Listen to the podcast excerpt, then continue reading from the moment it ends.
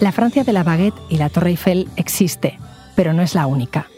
Una parte de quienes votarán el 10 de abril para decidir si Emmanuel Macron repite mandato reivindica a las ciudades pequeñas, el trabajo en las fábricas que han ido cerrando y hasta la música country que les encanta bailar. Es la Francia ninguneada que sin embargo se siente orgullosa de su país y que dice estar más preocupada por el precio del combustible que por la bronca política. Es lunes 4 de abril. Soy Ana Fuentes. Hoy en el país, ¿cómo es la Francia que puede decidir quién será el próximo presidente?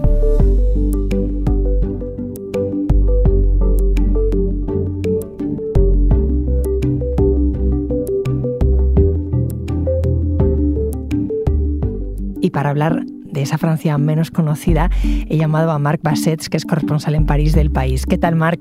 Hola, ¿qué tal, Ana? Tú te has hecho un viaje por los rincones de Francia de los que se habla menos. ¿Dónde estuviste exactamente? Pues durante cuatro días eh, eh, y acompañado del fotógrafo Ed Alcock recorrimos lo que los demógrafos en Francia llaman la diagonal del vacío. Es un concepto muy interesante. La diagonal del vacío es, es un corredor con baja densidad de población que atraviesa Francia desde el nordeste al suroeste. ¿Y por qué se os ocurre hacer este viaje? Bueno, primero quería decir que el viaje lo hicimos eh, antes de que eh, empezase la guerra en Ucrania. Seguramente si hiciésemos el recorrido ahora habría sido distinto en este aspecto. El caso es que cogimos un coche Renault Captur de alquiler un miércoles partiendo de Val d'Europe. Val d'Europe es una ciudad de construcción reciente justo al lado del Parque Disney, cerca de París. Y desde ahí fuimos hasta Burdeos, a donde llegamos el domingo. Total, que empezasteis en Euro Disney, que es un destino muy turístico, y de ahí fuisteis metiéndoos hacia lo menos conocido. Así es, Ana. Lo, que recorrimos una Francia que no sale en las postales y que tiene muy poco que ver con París. ¿Qué fue lo que visteis? Una de las primeras paradas del viaje fue en Tonnerre, eh, que Tonnerre es un pueblo de 4.500 habitantes en la Borgoña, vieja zona industrial, ahora desindustrializada. Pudimos hablar con algunos trabajadores que se habían quedado sin empleo eh, cuando cerraron las fábricas eh, a mediados de, la década de, los 2000. Moi,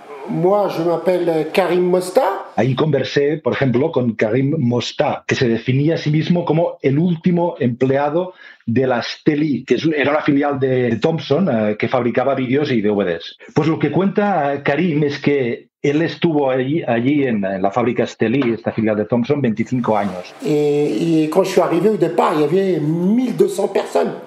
Y après, petit à petit, à la fin, il a fini avec 300 personas. Que en esta fábrica llegaron a, a ser 1.200 trabajadores y que en el 2005 todos fueron a la calle porque buena parte de la producción se trasladó a China. Karim también explica que cuando él llegó a esta, esta zona desde Marruecos en los años 70, Tonnerre era un pueblo que se parecía bastante a París. Él hasta lo compara con el popular barrio parisino de Saint-Germain. Yo creo que exagera un poco, pero da, un poco la idea de que era un lugar eh, eh, próspero y con, bullicio y con, eh, mucha actividad. él dice que poco a poco los centros comerciales que se construyeron en las afueras de, de Tonnerre fueron dejando el pueblo sin vida y este fue uno de los motivos, entre otros, por los que el paisaje de esta Francia fue cambiando.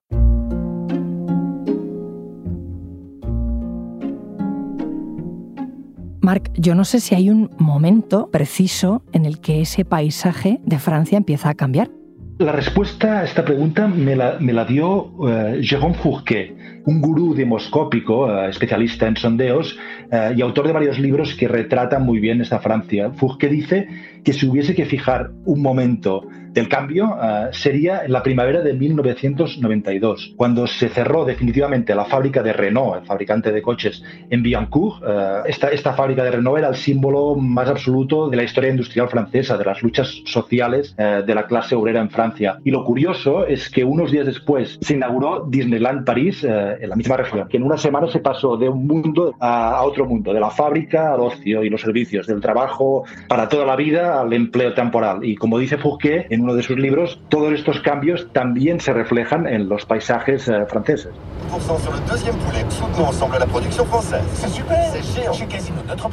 ¿Qué se ve? ¿Qué veíais por la ventanilla cuando ibais conduciendo? Son kilómetros y kilómetros de carretera, eh, de centros comerciales, de urbanizaciones con casas unifamiliares y miles y miles de rotondas, porque a veces esto se, se conoce poco, pero Francia es el país del mundo con más rotondas. Hay algunos cálculos que dicen que son casi 75.000. Las rotondas son realmente un símbolo nacional en Francia y también se han convertido en las nuevas plazas del pueblo, el punto de encuentro donde verse las caras en un tiempo en el que los lugares de comunidad, como habían sido en, otras épocas, pues las iglesias o los sindicatos desaparecen, las iglesias están vacías, los sindicatos son irrelevantes hoy. Eh, pero las rotondas son algo más. Eh, lo, escribí hace un tiempo un, articulista del diario Le Figaro y me quedé con esta frase, la voy a citar, abro comillas.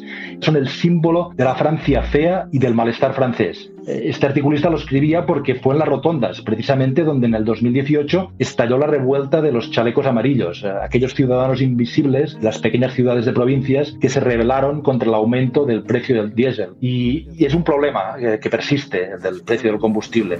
L'essence là, euh, ça va pas du tout. C'est presque 100 euros le plein quoi. Esta que escuchamos, Ana, es Nitia Lea, una chica de 20 años a, quien entrevisté en la estación de servicio de Villeneuve-l'Archevêque, ella nos contaba que le cuesta casi 100 euros llenar el depósito del coche. De lo que nos habla en realidad es de dos preocupaciones que me comentaron casi todas las personas uh, a las que entrevistamos durante el viaje. La inflación, subida de los precios y el precio en sí del combustible. Y tiene mucho sentido, porque esta Francia, la Francia que recorrí con él, es la Francia del automóvil y de las distancias largas, donde el precio de la gasolina y del diésel puede determinar si una familia llega o no a final de mes. Pero es que todo esto va mucho más allá, porque el precio de la gasolina puede acabar repercutiendo en algo como el precio del pan, el precio de la baguette, la, la mítica baguette francesa, uno de los eh, signos de identidad de, de este país. Alors, euh, mettez-vous là.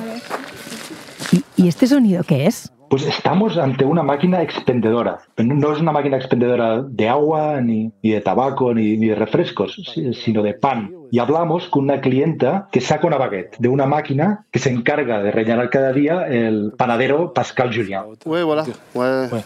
Bah, je fais pas des kilomètres non plus, ça reste dans le coin, donc c'est pas non plus. Mais moi, surtout, c'est le, gaz moi, qui m'a.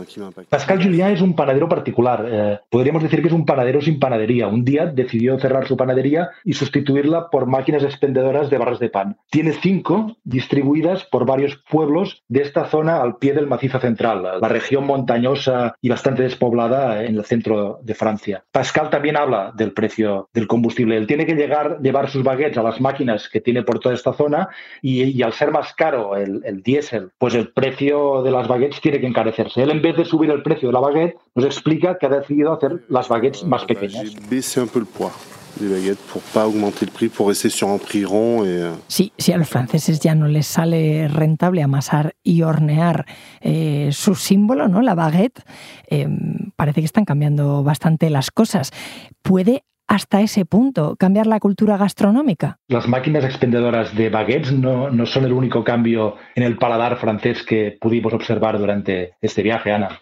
En Francia, por ejemplo, existen cadenas de comida rápida como Buffalo Grill. Buffalo Grill ofrece lo que ellos llaman barbacoa americana, pero 100% vaca francesa. Ese es el eslogan que se lee en la publicidad de, esta cadena que cuenta con 360 restaurantes por toda Francia, sobre todo concentrados en las periferias urbanas, en las zonas comerciales. Otra de estas cadenas eh, se llama Otacos. Eh, es un fenómeno culinario muy curioso también, eh, que combina la, comida Tex-Mex con influencias no, norteafricanas y, que también tiene mucho éxito. Es que para que te hagas una idea, la, influencia de Estados Unidos en Francia a veces no la, no la percibimos, pero, pero es, es, muy considerable y, y, nos ha sorprendido en este viaje encontrarnos con gente muy aficionada a, a, la música country, que es otro de estos fenómenos ocultos que, que vemos en la Francia lejos de París. Hello, gringo, Me estás diciendo que, que la música que viene de Texas, música estadounidense, se escucha en la Francia de Macron. Así es, Ana. Eh, no solo la Francia de Macron, eh, hay, desde hace tiempo y desde hace décadas incluso, eh, uno de los grandes iconos de la cultura francesa contemporánea y que gusta mucho en, esta Francia de Francia rural, la Francia incluso blanca y obrera, es Johnny Halliday, la gran superestrella del rock and roll eh, francés desde los años 60. Eh, Él era belga, Johnny Halliday, no se llamaba en realidad Johnny Halliday, era un seudónimo, y cantaba música de Estados Unidos, pero no hay nada más francés que Johnny Halliday. Es sorprendente eh, la fiebre que sienten muchos franceses por la música country. Lo pudimos ver y escuchar una tarde en una sala de fiestas en La Fox, un pueblecito de poco más de mil habitantes junto al río Garona. Para situarnos, el pueblo de, La Fox está cerca de un megacentro comercial, pero La Fox en sí es un lugar vacío y sin mucha vida. Eh, alrededor de la sala de fiestas eh, estaba todo cerrado, pasaban de vez en cuando camiones, pero una zona bastante muerta. Pero dentro de la sala el baile no, no cesaba, era algo bastante interesante y sorprendente, que uno no espera encontrar llegando a un pueblecito ya hacia el sur de, Francia.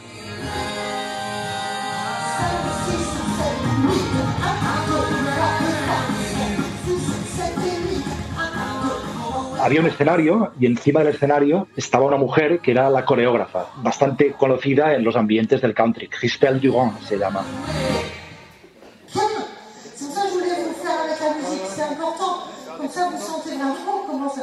Eh, y llevaba un, sombrero de cowboy o cowgirl, para, ser más precisos, y un micrófono en la mano, y ella iba dando instrucciones a, los asistentes sobre los pasos de los bailes, eh, sobre cómo bailar, y era un poco la maestra de ceremonias de este baile y de este espectáculo tan interesante, sorprendente, y llegamos a la conclusión de que, aunque no lo parezca, bastante francés.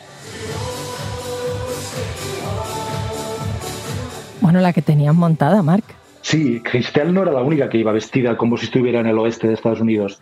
Había unas 50 personas que, seguían sus órdenes y bailaban unos junto a otros, alineados y sin perder la concentración. Muchas de las personas entrevistadas coincidían en decir que bailar country les liberaba del estrés.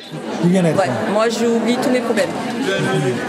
C'est vraiment quelque chose qui me permet euh, d'évacuer mon stress. Euh, Corinne Defar me contaba que al bailar siente bienestar, que olvida los problemas y vacía la, mente. Según datos de, de Jérôme Fourquet, en Francia hay hasta 4 millones de personas que o han bailado country o, lo practican habitualmente. Es mucho, porque 4 millones de personas es el 9% de la población adulta. La fiebre del country llegó a Francia en los años 90, curiosamente, gracias a un espectáculo que ofrecía Disneyland París. Cuatro millones de franceses aficionados al country. E, ¿Eso em, solo donde estuviste tú o, por ejemplo, también ocurre en París? No sé si hay diferencia en ese sentido entre ciudades grandes y pequeñas. Sí, hay, hay una diferencia clarísima. en ciudades como París, no se, no se conoce. Luego, hablando con Christelle, la, la coreógrafa de, la fiesta country que vimos en la Fox, ella decía que también pues hay, aficionados al country en París, que a veces da, talleres de country, pero, pero creo que el country marca bastante bien eh, esta separación, esta desconexión entre las, eh, las personas que viven en las grandes ciudades, urbanas, y la, Francia rural y de las ciudades eh, de provincias. Hay un gran desconocimiento y una gran desconexión, Ana, que encaja eh, con, algo que, mencionábamos hace un momento, que es las protestas de los chalecos amarillos, que era precisamente esta Francia eh, rural, de ciudades pequeñas, de personas alejadas de la cultura y del mundo de las grandes urbes, que se sienten víctimas del desprecio de las élites y específicamente de las élites de París. Y, ese sentirse despreciados por las grandes ciudades, esa brecha que los separa de la capital, ¿en qué se nota en el día a día? Pues esto está muy estudiado eh, eh, por los sociólogos y, politólogos. Realmente en los últimos, diría, 10 años en Francia ha habido una abundancia de, estudios, ensayos, eh, estadísticas sobre lo que aquí llama la fractura, ¿no? la fractura social, económica y territorial de Francia.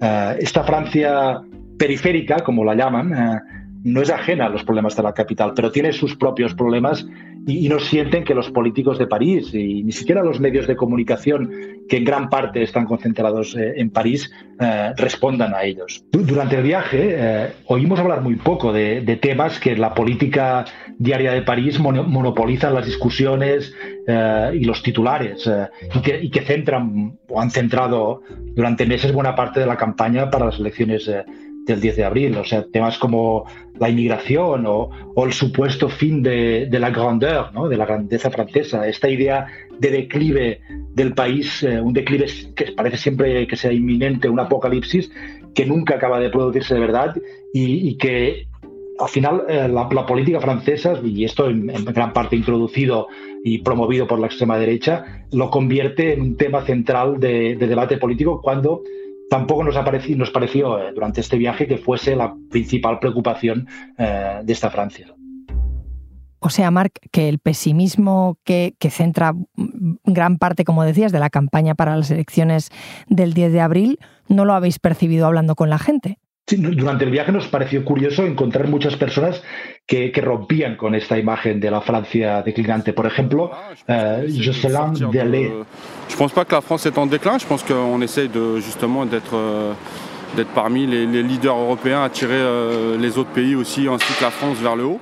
Jocelyn es un trabajador de la construcción, estaba trabajando, organizando la construcción de un edificio en Val d'Europe. Eh, este esta ciudad nueva eh, al lado de Disneyland donde empezamos el viaje. Y él decía eh, que no creía que Francia estuviese en declive y decía Francia es un líder europeo, un país que, que empuja hacia arriba.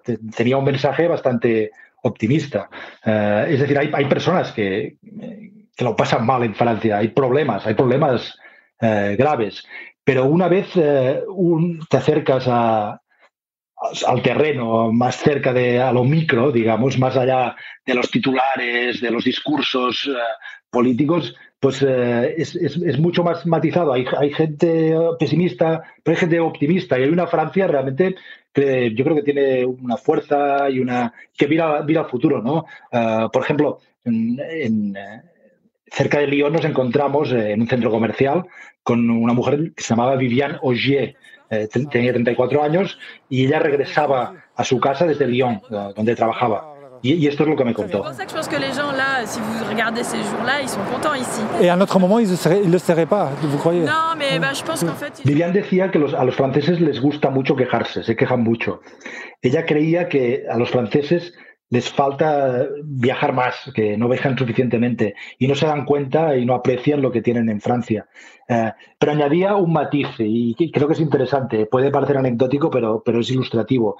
Cuando hicimos el viaje coincidía con el inicio de las vacaciones escolares de febrero. En Francia las escuelas en febrero tienen dos semanas de vacaciones. Y, y Vivian decía, la gente se va a esquiar, la gente está contenta. Es decir, también era un poco una advertencia de si, si veis mucha gente optimista, es porque están ilusionados porque van a empezar eh, sus vacaciones. Eh, hay que tomarlo también con cautela. Y, si, como dices, mucha gente de la que entrevistaste tiene una idea eh, más optimista o un pesimismo más matizado, como decías, de lo que sale en los medios, ¿qué les parece, por ejemplo, la gestión del presidente Macron? Hay de todo. Macron en los sondeos es el favorito, claro, para ganar, pero, pero hay mucha gente descontenta con Macron. Incluso genera un rechazo, un rechazo visceral, se podría decir incluso odio en una parte de la población. Escuchan a lo, que decían unos camioneros que encontramos en una estación de servicio. El pingüin. ¿Le quoi? El pingüin. ¿Pingüin? ¿Vous l'appelez el pingüin? Oui, on va ir un peu tous les noms. pingüino. Llaman a Macron, al presidente, el pingüino y se ponían a, les hacía gracia, se ponían a reír. ¿El pingüino por qué? Pues no lo sé, no es nada positivo, eh, de esto estoy seguro. Una parte de Francia percibe a, Macron como el representante de la élite arrogante que los desprecia. Macron antes de entrar en política era banquero y le califican de hasta ultraliberal. Yo creo que no es una etiqueta muy, muy ajustada, pero una, una, de las etiquetas que se le ha pegado a Macron y que es incapaz de quitarse de encima es el presidente de los ricos. Macron tiene, tiene un problema también, es que a veces eh, hace declaraciones que refuerzan esta imagen de, arrogancia. ¿no? encontramos durante el viaje a personas que, no se habían querido vacunar eh, del coronavirus y estaban muy molestas porque el presidente Macron a principios de año, no sé, no sé si lo recuerdas Ana, dijo que quería fastidiar, pero lo dijo con una palabra más vulgar, a todas las personas que no se fuesen a vacunar. Pues eh, estas personas eh, obviamente decían de entrada que Macron no lo podían ver ni en pintura y, no, lo, no, lo, iban a votar, por, supuesto. Eh, también encontramos a gente pues, que creía en esta idea del, declive, ¿no? de que cualquier tiempo pasado fue mejor, y también a votantes de Marine Le Pen, la candidata de la extrema derecha, y que lo hacían con el argumento de que por fin en Francia podía gobernar una mujer y los temas que suele llevar en los debates la extrema derecha, la inmigración, el islamismo, mm, todos estos temas, ¿cómo los ven? Me sorprendió que aparecen poco en las conversaciones.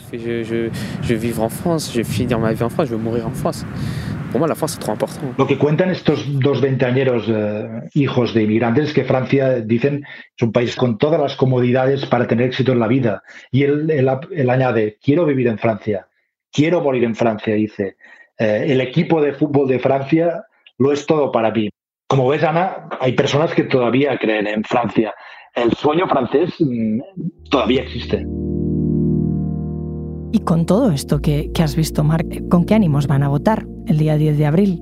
Bueno, ante todo, hay que decir que la guerra ha cambiado el, panorama completamente, la, invasión de Rusia eh, en Ucrania. Y ha habido un efecto demoscópico claro. Eh, Macron ha visto como su popularidad eh, se ha reforzado. Y después de todo este viaje, ¿qué te llevas? Si tengo que sacar la conclusión de, este viaje es que Francia no es la Francia que creemos conocer o no es toda la Francia. Y, y, esta Francia tiene poco que ver con la Francia de postal, pero tampoco tiene exactamente que ver con la Francia un poco tremendista o de pesadilla que a veces aparece en las imágenes, esa Francia de los disturbios en los campos elíseos durante la revuelta de los eh, chalecos amarillos. Las preocupaciones son otras, quizá más modestas, menos espectaculares, pero son la inflación, el precio de la gasolina. No hay una preocupación por la gran sustitución. Cuéntame, ¿qué es eso de la gran sustitución? La gran sustitución es esta teoría racista y paranoica, conspiranoica, que promueve uno de los candidatos en estas elecciones, Eric eh, Zemmour. Y según esta teoría, los franceses blancos y cristianos están siendo reemplazados por árabes y negros. Si hay una sustitución en Francia, hay un cambio, una transformación es otro. Es, el que provocó la desindustrialización a partir de los años 80 y eh, el símbolo de la llegada de Euro Disney. También es el cambio que se refleja en esta mezcla cultural tan extraña, que pasa por adoptar un baile o una comida extranjera y reciclarlo en algo nuevo y puramente francés. Eh, lo explica según Fourquet, lo cito de nuevo. Eh, Fourquet asegura que los paisajes que transitamos, eh, lo que comemos, las pelis que vemos, lo que compartimos, acaba construyendo una identidad. Oye, Marc, lo que no me has contado es si saliste tú a la pista a bailar country también. Me contaron que, era fácil, ¿eh? que aprender los primeros pasos que permitiesen eh, participar eh, en este baile era sencillo y que se podía hacer. Pero reconozco que no me animé. Bueno, gracias por llevarnos al menos a ese viaje. Gracias, un abrazo. Gracias a ti, Ana.